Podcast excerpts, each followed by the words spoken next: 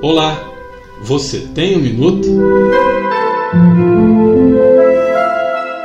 Conta-se a história de um homem que aproximou-se de Cristo e perguntou o que deveria fazer para herdar a vida eterna.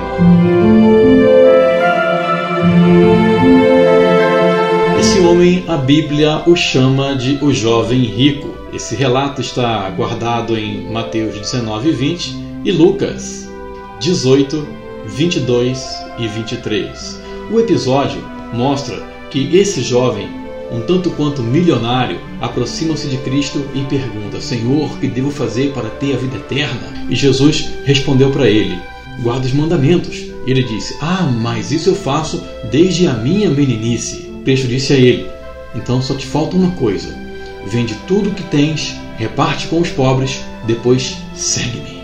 Aquele homem baixou a cabeça, virou as costas e foi embora. Mas por que ele foi embora? Porque ele achava que seria salvo por suas obras. Ele acreditava que seria salvo apenas por guardar os mandamentos por ordenança, quando na verdade devemos fazer tudo o que fazemos para Deus por amor. Por outro lado, também, ele era muito rico, extremamente rico, e ele não queria perder o conforto que a sua riqueza lhe oferecia. Meu amigo, minha amiga, é por isso que Cristo diz: Não cuideis de juntar tesouro na terra, onde o ladrão vem rouba, a traça, a ferrugem vem, destrói e corrói.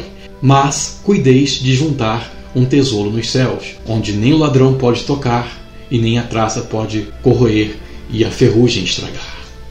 O Senhor quer que guardemos os seus mandamentos por amor. O Senhor quer que ajudemos uns aos outros por amor.